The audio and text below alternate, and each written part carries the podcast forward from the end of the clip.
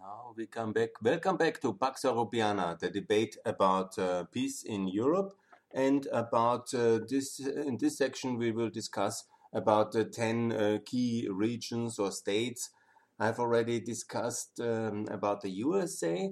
Today, I will discuss then about uh, Russia, and the vision is to have a free federal Russia, which is then also member of the United States Security Council and uh, United Nations Security Council, and which is um, also uh, um, hopefully a very good partner uh, and also part of the free world. At the moment, as it is today in the year uh, 2021 in January, I call that the current um, Russian Federation under the leadership of President Putin uh, should um, um, somehow be sanctioned uh, additionally uh, for um, the um, terrible transgression it's doing since 2008 in Georgia, since 2013 in Syria, since 2014 in Ukraine, and in 2016 the intervention politically in America and in the United Kingdom, and also how it's treating its own journalists, its opposition leader, the murder of Nemtsov and also now the poisoning of Navalny, but several other very terrible murders uh, of um, uh, opposition activists and of uh, um, also um, uh, journalists. And it's a um, certain tragedy how this all has developed, the relation with Russia, and for the Russians, first of all, it's a tragedy, but also for the victims in the battlefields of Ukraine and uh, Syria. So uh, what we should do now in 2020, it's very simple, is to freeze uh, the voting rights of the Russian Federation in the United Nations, in the OSCE, in uh, the Council of Europe, and also to disinvite Russia from the G20. So the most logical is the G20 because um, there was a certain clarity and logic we have uh, basically disinvited uh, Russia from the G8. It's now the G7. And then suddenly came this new format G20, which now takes more and more precedent because there's also a certain logic to sit with India, for example, Indonesia, and it makes all, and Brazil, it's, it's all very good. But also then uh, Russia popped up back again, and it was not the idea to somehow punish uh, Russia for invading Ukraine by then sitting again with Russia in the G20. Because if we don't want to see them or want to tell them that their behavior is unacceptable, then definitely it's just logical not uh, to uh, uh, invite them to the G20. And if uh, then it's not possible to change uh, the G20 format towards a more reasonable format of G11, G12, uh, where basically just the members of the OECD, the key members, sit, and I have outlined already that concept, but certainly not with Russia.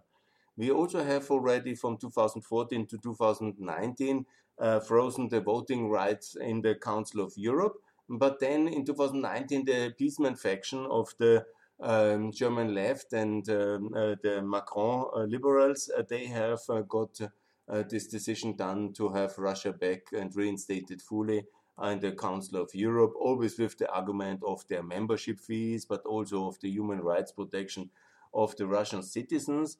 That's all valid and fine. But now, after this escalation of trying to poison the main opposition leader, I think it's quite logically to freeze that voting right again. It's also like this that uh, we have, um, and I recommend now the latest video. It's called Palace.Navalny. Please watch that. It's uh, just online today. It's uh, just watch it actually. It's a wonderful documentary about the rise of uh, Putin to power. You cannot do that better. It's in English uh, subtitles, and it's a wonderful thing to do. So anyhow, what we need to do is also to reduce the energy imports into the European Union from Russia and cancel Nord Stream 2. Mr. Laschet, please, Mr. President Joe Biden, that's really an absolutely overriding priority. Cancel Nord Stream 2. And then the OECD, obviously, it's much better to have China in the OECD and then uh, allowing Russia to treat uh, the um, whole ideas of human rights with such a disrespect while being fully in the OSCE, even having Russian observers in Ukraine in the OSCE mission, but by then uh, behaving so badly and then uh, treating all the human rights, democracy, and all the ideas which the OSCE is about with such disrespect. Yeah? And in the UN, it might sound the most wildest idea to freeze the voting rights, but you know, these whole principles of non-annexation and uh, uh, territorial sovereignty and uh, not uh, waging wars against neighbor, this is all what the UN is about. And how can a rule giver and uh, be a rule enforcer uh, be this role, which basically the UN Security Council is in a way, and the rule giver of the world, the security provider, the ultimate responder, and then you are the rule breaker. So this kind of discrepancy we can only solve by freezing the voting rights of um, the uh, Russian Federation in the UN. This, I think, is the immediate steps.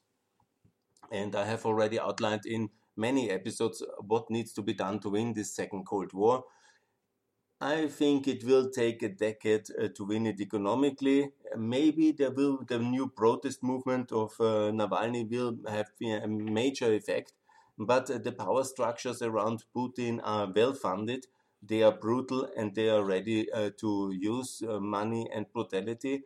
And so I think it will be a 10 to 15 years confrontation which we will have to win institutionally. And that's one of the main purposes of the whole podcast is to show the way how to do that. So, but we need also a plan for the future of Russia. That's basically what I want to do here because Russia should be in the United Nations Security Council. It should be also in the Council of Europe, in G20, whatever that format will be then by then. And in the OSCE, Russia should be a free federal Russia, and that should be the vision. And I would like to call uh, for the European and Western decision makers to build a plan for uh, the future of Russia, how it could look like, and how that uh, country should develop as a kind of federation similar to the European Union or the United States in the period, uh, whatever, in the 2040s, 2050s. But we need now to develop a plan, now to understand how Russia should work as a federation of uh, free states uh, united by um, central government. I think it will be more the uh, transformation, maybe less like the EU, more like the United States. But definitely we have to understand Russia better how it looks. And Russia is a bit confusing. It looks very big with this uh, vector map, and it's also a big country, no doubt. It's uh, from the population with 145. And you know, if you take the 2 million from the Crimea away, which legally they are not in the, it's basically less. And maybe it's already much less because of uh, the migration, because a lot of people really want to leave, because conditions are difficult and uh, to live in Russia. And so what we really should think, and what is a little bit my argument, we have here over 90 federal subject, uh, subjects, and they are the classical case where different regions and internal states are confused, and so it's very confusing. And when you look at the map of the of the political entities of the Russian Federation, you find a lot of names you really don't know, and you think that's very strange and very complicated to remind. But this artificial complication and uh, because of the many political crises uh, from the October Revolution uh, to uh, the whole uh, Stalin um, uh, process of industrialization, changing people around and creating a gigantic mess, yeah, it is basically very confusing. But I want to help now to understand the Russian Federation better and how basically 28 important um, sixth level. You remember my small category when I have dis uh, discussed the various levels of governance. I want to uh, design basically um, 28 or explain Russia in 28 uh, regions of Russia. Uh, you can call them 28 uh, states, like in the United States of America. This United States of Russia, if you want to, to use that term, it's basically 28 and it's much easier to uh, combine it a bit and to understand it in reference to the European Union states. And that's what I prepared. And I will now explain a little bit how you to imagine the various regions and how to understand basically Russia better.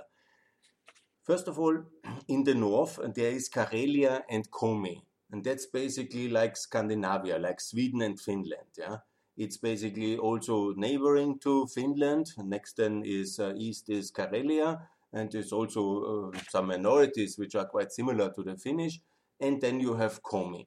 Obviously, there is mm, it's a bit of a simplification. Uh, that way, I will work now, but I will explain it with Karelia and Komi, a kind of Sweden, a kind of Finland up there in the north. And then you have the two big central parts of uh, old Russia. This is uh, Petersburg, if you want Western Russia, and then it's Moscow or Central um, Central Russia, Old Russia. You can use that name. And then you have about uh, again in old Russia, you have about 20 oblasts. That's their subdivisions, regions, which um, Kursk, Saratov, a lot of them. But in that uh, category, I would like to explain two northern regions, Komi Karelia, Petersburg in the west, and uh, Old Russia in the east. And now we are at four. Then, obviously, in the Baltic states, uh, quite similar to one of the Baltic states, uh, Kaliningrad or the former Königsberg, the booty of uh, the Soviet Union uh, from the Second World War, and it's basically the fifth.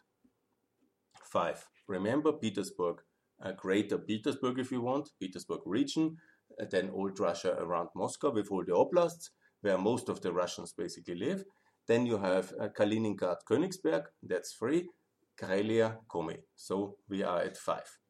Then in the south. Again, four regions, all with um, global significance. You will remember, uh, of course, Volga region, and that's uh, where Stalingrad uh, or Volgograd or the Tsaritsa, uh, this um, dominant city at the Volga, and uh, south um, west of it, it's Kuban. It's easy to remember.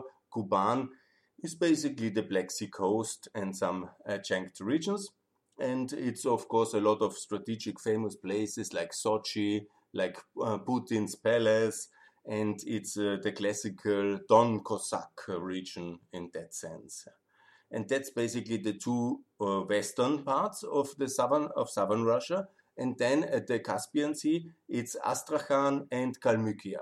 Kalmykia famous for the Buddhist uh, minority and the chess uh, president of the Global Chess Federation and uh, Kalmykia, that is, and Astrakhan on the uh, northern part of the Caspian Sea. Astrakhan always famous with Harry Potter, that's Astrakhan, you would call it. And uh, so these four regions. So we have five in the north and four in the south. So we are basically at nine. And then in the west, along the Volga, there is what I call the Volga Benelux. That's a lot of minority regions, and uh, some of them very prosperous, they living in this central Volga uh, territory. I call it uh, the Volga Benelux, and I have uh, basically five regions uh, to remember, which is important. Chuvashia, and that's the former, uh, that's basically where the Bulgarians are coming from. They are quite uh, related, the original Bulgarians. Bulgarians also from Volgaria, from the Volga. that's basically the idea. Chuvashia is basically uh, the origin of the Bulgarians. Tatarstan, obviously, were the center of the Golden Horde um, and of the Tatars. And Bashka Hortistan, Mari El, and uh, Orenburg. So five in the Benelux region.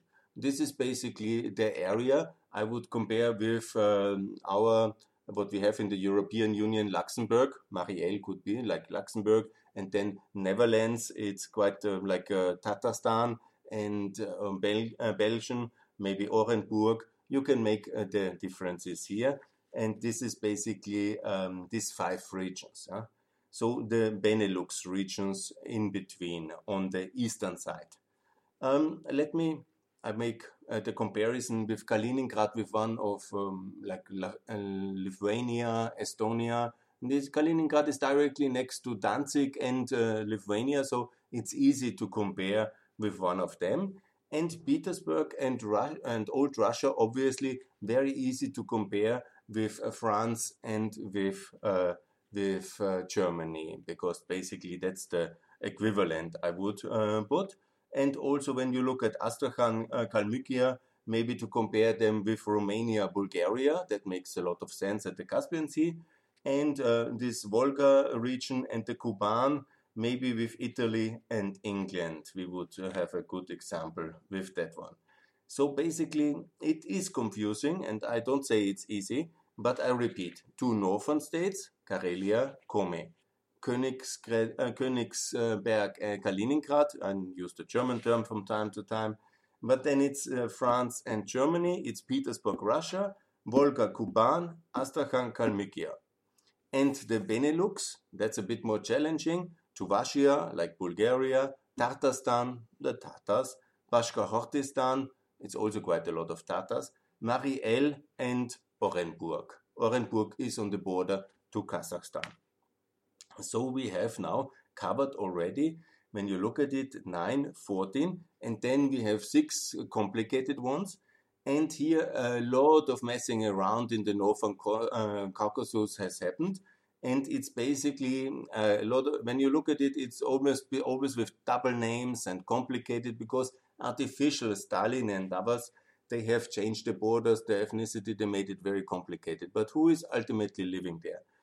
It's Ossetia, the Ossetians, it's the Ingushetians, the Chechenians, Dagestan, and it's the Cherkessians and the Alanians. The Alanians are more Turkish people, Ossetian more Iranian people. Cherkess is this uh, tragic history of the Cherkessians because the Russians have made a huge genocide while uh, conquering uh, this region and killing so many Cherkessians. So basically, that's the six regions of the Northern Caucasus. And so Ossetia, North Ossetia, famous is more South Ossetia, the region of uh, Georgia on the southern side of the Caucasus, which the Russians have occupied. Ingushetia, Chechnya is the most famous one, Dagestan, Cherkessia, and Alania. So that's six. So we have maybe 20, exact 20 regions now in European Russia, and in the other side it's basically Ural, Siberia, Kamchatka, and I call the Pacific coast uh, like the Pacific coast, Pacifica, you can call it like this, because it makes no sense to separate. It's very den- uh, non-densely, sparsely populated regions, and so basically these um, uh, four uh, regions uh, covering the whole northern part of Asian Russia it's Ural, logical, Siberia in the center, Kamchatka, the north um, uh, east, and Pacifica, the north, um, uh, the southern part of the Pacific coast. Yeah? And then you have two, uh, four smaller regions. It's called Tuva, Altai, Amur, and Buratien. And these are the four um, southern parts of Asian Russia. And so we are in eight regions, and that's together, with the 20 in European Russia, it's 28. Well, I understand you will say what I want to explain with that and what's the reference to Europe, and uh, it's a bit complicated, but it makes a lot of sense because with 28 regions, that's about uh, reasonable for a country of 145 million. And by the way, Crimea will never be Russian. And uh, that uh, will join Ukraine back again and it's legally in Ukraine. So 28. So we have exactly this uh, 28 region, and then it makes a lot of sense because then you can explain and work much better. And what I call now is the European Union and the member states of the European Union to make a direct partnership with each of these regions. So that means Germany to work with old Russia, Finland to work with Komi, uh, Karelia and um, uh, Norway or Finland to make a partnership and really work not with Moscow but work with the regional capitals. And also, when it comes to Volga, obviously England should engage there. Kuban, Italy, Astrakhan, Kalmykia, Romania, Bulgaria engage. When it comes to Ossetia, Ingushetia, Chechnya, Dagestan, Cherkessia, Alania, I call for the Balkan states and to make a partnership with, with, with each of them. And the same is true for Ural, Siberia, Kamchatka, Pacifica, Tuva, Altai, Amur, and Buratian.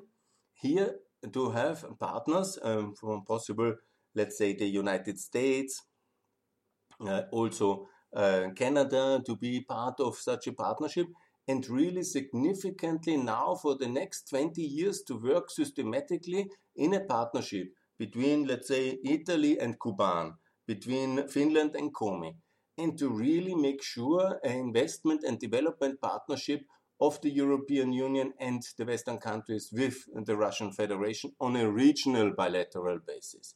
Not making the Moscow elites richer by corruption, but working directly in the environment, in infrastructure, in getting all these regions up to some standards, yeah, and bring the ideas of real federalism towards Russia, and uh, not um, support centrifugal um, because we have no interest in a Russia falling apart or in a big crisis, border wars, internal civil wars, Yugoslavian kind of style of crises between uh, Astrakhan and Kalmykia about the borders.